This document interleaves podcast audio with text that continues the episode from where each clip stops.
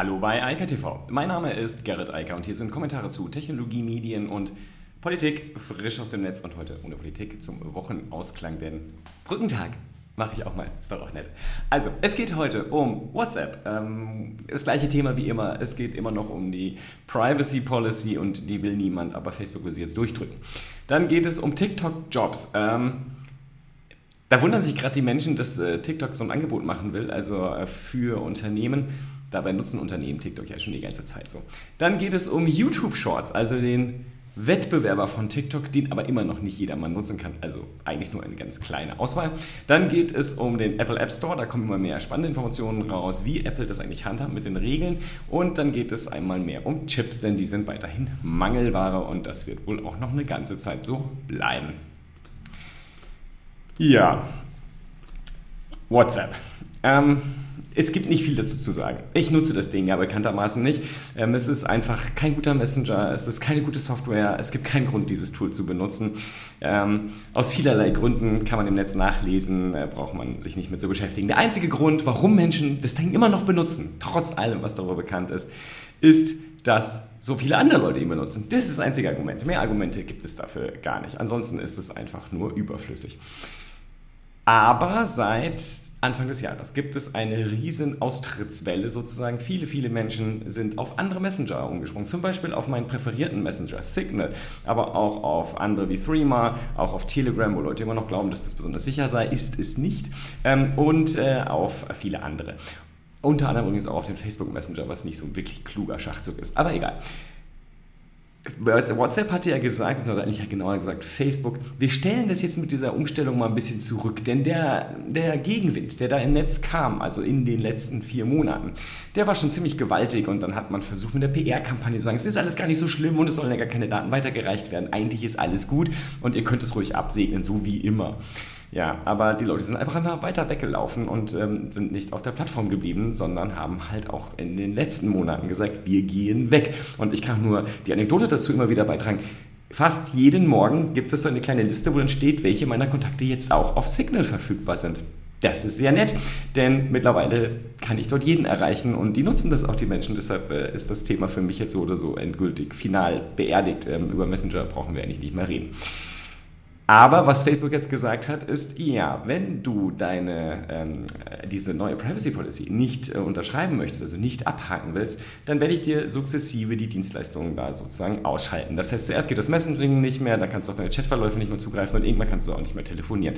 Das Ganze soll in den nächsten Tagen und Wochen dann ausrollen und äh, die Leute sozusagen nötigen, das endlich abzuhaken. Ist ja klar, ähm, die ähm, Facebook versucht da sozusagen jetzt Schadensbegrenzung durch Schadens Erzeugung, wie auch immer. Ähm, ich glaube, es gibt keinen Grund, das abzuhaken. Der einfachste Weg, das ganze Problem zu lösen, ist, man kann einen Teil der und Daten ja runterladen. Die kann man dann auch, wenn man die wirklich noch braucht, übrigens tatsächlich dann auch speichern oder in anderen äh, Clients auch wieder hochladen. Ansonsten einfach das Ding deinstallieren und wechseln auf die anderen Messaging-Dienste. Es ist gar kein Problem mehr. Also zumindest habe ich kein Problem mit allen meinen Kontakten zu kommunizieren auf verschiedensten Möglichkeiten, verschiedensten Wegen. Wie gesagt, ich hatte nie WhatsApp und werde es auch nie installieren und äh, zumindest nicht so lange, dass nicht eine technisch neue Plattform bekommt. Daran arbeite arbeitet Mark Zuckerberg ja aber offensichtlich so kompliziert, dass er das nicht hinkriegt. Und insofern, ja. Ganz kurz noch, viele Leute sind auf den Facebook Messenger ausgewichen. Das ist natürlich insofern wirklich faszinierend, weil ähm, wenn man WhatsApp nicht mag und Facebook nicht mag, dann auf den Facebook Messenger zu ähm, wechseln, der bekanntermaßen noch mehr Daten abgreift. Ähm, immerhin ist die Software besser, das ist äh, der einzige Vorzug, aber der noch mehr Daten abgreift das ist wirklich nicht sehr schlau. Also da gibt es wirklich bessere äh, Möglichkeiten, dann sich äh, auszutauschen. Also selbst iMessage hat einen Aufwand, Aufwand im Moment. Auch das äh, merke ich übrigens ganz interessant, wie viele Leute da äh, neuerdings wieder kommunizieren. Also es gibt einfach genug Alternativen, aber wie gesagt, am sinnvollsten ist halt sowas wie Signal, weil das können alle benutzen, ist unabhängig vom Betriebssystem. Das ist wunderbar. TikTok. Das ist total faszinierend. Axios hatte den Scoop, also sie es zuerst gemeldet. TikTok is launching a Job Service for Gen Z. Ja. Ähm, eigentlich ist es faszinierend, dass TikTok so lange gewartet hat. Denn ganz viele Unternehmen, auch große Konzerne, nutzen ja TikTok längst, um Jugendliche anzusprechen. Also die, die demnächst in den Arbeitsmarkt einsteigen, entweder als potenzielle Lehrlinge oder als äh, Studenten oder dann fertig Studierte und so weiter. Also das ist ja gar nichts Neues, aber es gibt jetzt ein Tool. Umso mehr verwundert mich da draußen die lustige Aufregung äh, bei denen, die sagen, oh, TikTok bietet jetzt Jobs an. Das macht ja keinen Sinn. Doch, das macht total viel Sinn, denn wenn man mit dieser Generation reden möchte, also mit vor allem denen, die aktuell so unter 20 sind, aber auch unter 30, dann sollte man auf TikTok sein. Snapchat wäre auch noch eine Möglichkeit. Aber ähm, auf Facebook Werbung für Jobs zu machen, das ist total sinnfrei, weil die sind die Jugendlichen nicht mehr. Ähm, das weiß auch jeder, der sich ein bisschen damit beschäftigt. Ich finde es jedes Mal faszinierend, wenn Menschen versuchen, die alten Plattformen, also wo die alten Menschen sind, Facebook, über 50-Jährige findet man dort primär, äh, dort halt nach Lehrlingen zu suchen wie soll das funktionieren? Also äh, indirekt vielleicht über die Eltern, aber direkt auf keinen Fall. Wenn man diese Generation direkt ansprechen will, muss man natürlich auf TikTok sein. Alternativ auf Snapchat. Aber Snapchat ist halt sehr klein im Verhältnis zu TikTok. Insofern TikTok, das Mittel der Wahl, wenn man in dem Bereich unterwegs sein möchte. Ja, ähm, also insofern, das war ein logischer Schritt. Wie gesagt, eigentlich komisches ByteDance, den erst jetzt geht, denn das hätte man ja schon früher machen können, denn die sehen ja auch, was die Unternehmen dort machen und die allermeisten, gerade auch die großen Konzerne, sehen ja ganz klar TikTok als einen HR-Kanal und nicht als einen Werbekanal, denn es ist halt schon ein bisschen schwierig, Windkraftanlagen auf TikTok zu verkaufen. Ne? Ähm, also viele Segmente B2B sind da eher noch zumindest schwierig, wobei es es auch ändert, weil die älteren Generationen ja mit mittlerweile auch da sind. Immer mehr Memes richten sich an die über 30-Jährigen, mittlerweile aber auch viele an die über 40-Jährigen und sogar an die 50, über 50-Jährigen. Die sind alle schon da. Also das kann man alles nutzen. Und die Großeltern sind auch ganz gern auf TikTok, weil sie da Kontakt zu ihren Enkeln haben können. Faszinierend, oder? Also, jedenfalls das ist ein logischer Schritt. Ich glaube, dass es auch sehr gut funktionieren wird, denn das, hat, das ist das richtige Format. Man kann also mit einem äh, mobil optimierten Videoformat Jugendliche ansprechen. Warum sollte das nicht funktionieren? Und nochmal, das machen ja schon ganz viele Unternehmen seit mindestens einem Jahr, einige schon seit längerer Zeit. Insofern, ja, das war überfällig, dass TikTok das ja nicht aufgreift und auch aktiv vermarktet, denn damit können sie natürlich sehr gut Geld verdienen. YouTube, die haben das gegenteilige Problem. Ähm, die wollen nämlich ihre Shorts, also die YouTube Shorts, den Wettbewerber von TikTok, endlich mal ein bisschen nach vorne schieben und dafür sorgen, dass da mehr passiert, mehr Inhalte produziert werden und das sozusagen sich mehr lohnt. Dafür haben sie jetzt einen Fonds aufgerufen mit 100 Millionen Dollar, den wollen sie in den nächsten äh, zwei, also in diesem und nächsten Jahr ausschütten und äh, damit Creatoren helfen. Also die finanzieren die besonders reichweitenstarke oder besonders stark diskutierte Shorts generieren. Was ich mich frage, ist, warum um alles in der Welt rollt YouTube das Ding nicht endlich mal aus? Weil noch kann ja überhaupt niemand diese Shorts da veröffentlichen. Also muss, ich glaube, immer noch 10.000 ähm, äh, Abonnenten haben, damit man das Tool überhaupt benutzen kann das ist so eine Mini-Anzahl von Leuten, vielleicht sollten sie das Thema mal freigeben. Äh, dann äh, würden vielleicht auch andere dort überhaupt mal Shorts einstellen. Dann würde ja vielleicht über das Angebot auch eine Nachfrage entstehen. Aber solange man das so segmentiert und auch wenn man in die YouTube-App schaut, dass nur ab und zu mal ganz weit unten dann irgendwie mit eingeblendet wird, wie soll das jemals funktionieren und fliegen? Das funktioniert nicht. Der ganze Stream von YouTube passt eh nicht zu dem Format, weil er halt auf diese horizontal optimierten Videos auch selbst wieder optimiert ist. Also das müsste halt alles mal umgestellt werden. Dafür müsste es eigentlich einen eigenen Stream geben und nicht so einen Stream, der in den äh, YouTube-Videostream eingebunden ist.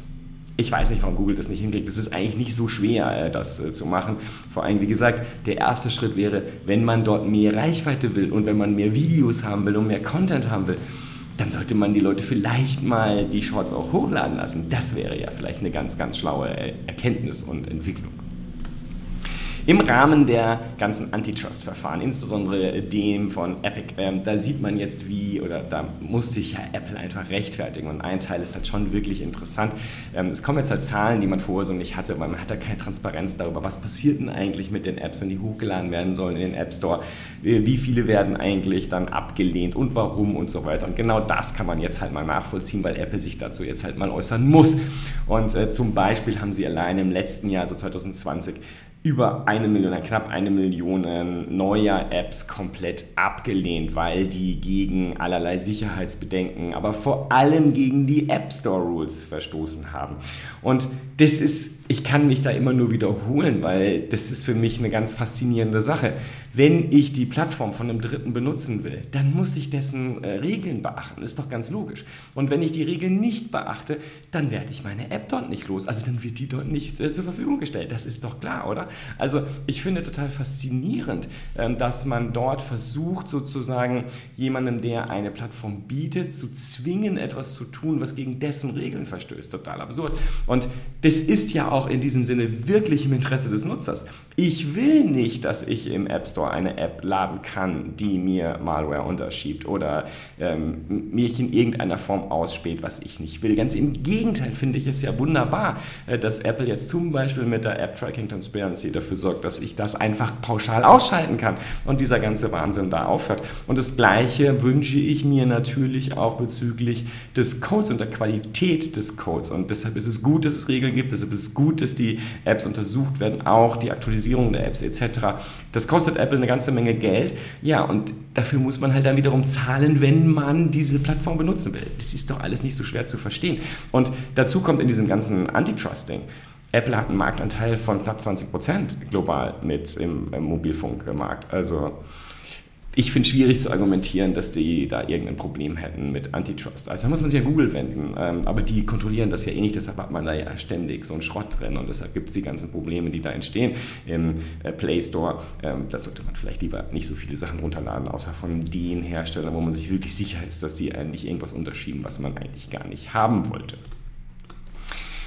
Ja, unterschieben, das ist so ein ganz großes Problem momentan. Alle Leute würden gerne mehr Chips bestellen, inklusive auch Apple. Und das Problem ist einfach, da sind halt ein paar, äh, vorsichtig ausgedrückt, Fehlentscheidungen passiert von sehr vielen, inklusive zum Beispiel der Autoindustrie, die jammert ja auch in Deutschland ganz besonders hoch. Da hat man nämlich einfach mal die Aufträge storniert im Rahmen der Pandemie, wenn man gesagt hat, ja, wir brauchen im Moment ja nicht so viele Chips, also sagen wir mal den Zulieferern, hier, hold, nicht produzieren, ähm, irgendwann ordern wir wieder. Dann kam irgendwann, ja, und dann hat man festgestellt, dass das alles nicht so sonderlich klug war. Immerhin hat Apple es geschafft, die haben ihre Aufträge nämlich einfach einfach äh, laufen lassen. Und deshalb steht es für die noch ganz gut, trotz der logistischen Probleme, die ja on top auch noch entstanden sind. Aber für die, die halt storniert haben, die kriegen halt jetzt nichts mehr. Also auch da, ich frage mich manchmal, warum Leute sich über was aufregen, wenn ich einen Vertrag kündige ähm, und mich dann ein halbes Jahr später darüber ärgere, dass jetzt keine Leistung erbracht wird. Naja, was hast du erwartet, wenn du den Vertrag kündigst? Also, das ist faszinierend. Wie dem auch sei, das Ganze ist tatsächlich ein großes Problem mittlerweile, einfach dadurch, dass die Lieferkette einfach durch Corona so massiv äh, beeinträchtigt worden ist und äh, es auch nur noch so wenige Hersteller gibt. Die Realität ist ja, die ganzen Dinger kommen ja vor allem aus Taiwan, aus äh, Südkorea, also TSMC, Samsung, das sind ja die Jungs, die da eigentlich die Chips herstellen. Intel ist halt zwar ein US-Konzern, produziert aber auch natürlich in Asien und hat halt auch nicht dieses Volumina. Vor allem hat Intel auch eine, naja, veraltete Technologie, deshalb ist Apple da komplett ausgestiegen und lässt halt lieber selbst fertigen in Taiwan. Aber wie dem auch sei, äh, man will jetzt versuchen, wieder in den USA eine größere ähm, also ein größeres Produktionsvolumen aufzubauen. Und deshalb haben sich jetzt halt auch Apple, auch Google, auch Microsoft hinter Intel gestellt und gesagt, hier, liebe USA, mach mal hin und pump mal Geld da rein, dass wir hier wieder in den USA einen Produktionsstandort haben. Was ich mich dabei immer frage ist, das ist der Punkt, wo ich das äh, nicht so gerne mag, weil ich finde es ja total okay, wenn man normalerweise sagt, ich brauche den Staat nicht und will auch dessen Unterstützung nicht. Wenn es dann scheiße läuft, dann muss man sich auch selbst darum kümmern. Aber nun ja, ähm, mich wundert da halt auch wirklich, dass äh, da nicht die, diese Produktionskapazitäten dann selbst hochgefahren werden, weil das wäre ja jetzt nicht unmöglich. Ich meine, immerhin ähm, designt Apple die Chips auch Microsoft Microsoft steigt ja auch gerade in dieses Chip-Design-Business ein und will die eigenen ARM-Chips bauen. Da könnte man die ja vielleicht auch mal einfach herstellen. Und es ist ja nicht so, als hätten wir dort mit armen äh, Unternehmen zu tun, die sich das nicht leisten könnten. Und vielleicht auch ein Interesse hätten, ihre eigene Logistikkette dann näher ranzuziehen, damit das Problem nicht mehr da ist. Das jetzt über den Staat lösen zu lassen, Ich weiß nicht, bin nicht so ein großer Freund davon. Aber ähm, vielleicht kann man damit äh, temporär was lösen. Andererseits, um solche Werke zu bauen und so, das dauert halt auch ein bisschen. Morgen werden die Chips nicht produziert. Und ich habe schon ein paar Mal gesagt, die Rückstände gehen bis 2023. Wir reden also über die nächsten zwei Jahre, äh, die dort, äh, wo Rückstände bestehen, einfach weil viele Leute ihre Verträge gekündigt haben und dann plötzlich wieder was haben wollten. Was haben die Hersteller gemacht? Also die tatsächlichen Produzenten, die haben natürlich auch ihre äh, Dinge zurückgefahren. Äh, ist ja ganz logisch. Und jetzt dauert das halt, bis das alles, bis diese ganze Kette wieder in Gang gerät. Und insofern, ja, werden Produkte teurer, auch Autos, aber wer will noch ein Auto haben? In diesem Sinne, ich wünsche ein schönes langes Wochenende. Ich mache nämlich Freitag mal Pause hier mit Eika TV. Wir hören uns also am Montag wieder. Ähm, ich hoffe, das Wetter bleibt schön übers Wochenende und dann gucken wir mal, wie es weitergeht. In diesem Sinne, bis dann. Ciao, ciao. Das war Eika TV frisch aus dem Netz. Unter eika.tv findet sich der Livestream auf YouTube. Via eika.media können weiterführende Links abgerufen werden. Und auf eika.digital gibt es eine Vielzahl von Kontaktmöglichkeiten.